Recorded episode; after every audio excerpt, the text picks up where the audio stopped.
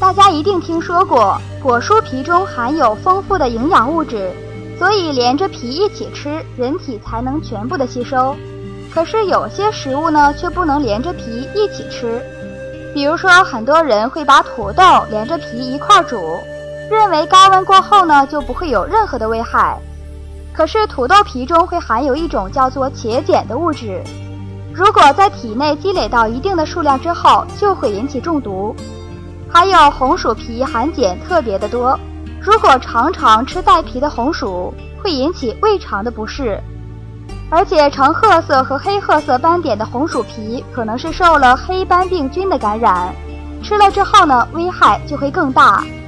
另外，柿子在成熟之后，鞣酸会集中在柿子皮当中，鞣酸进入人体之后，在胃酸的作用下，会和食物中的蛋白质起化合作用，生成沉淀物。也会引起很多疾病。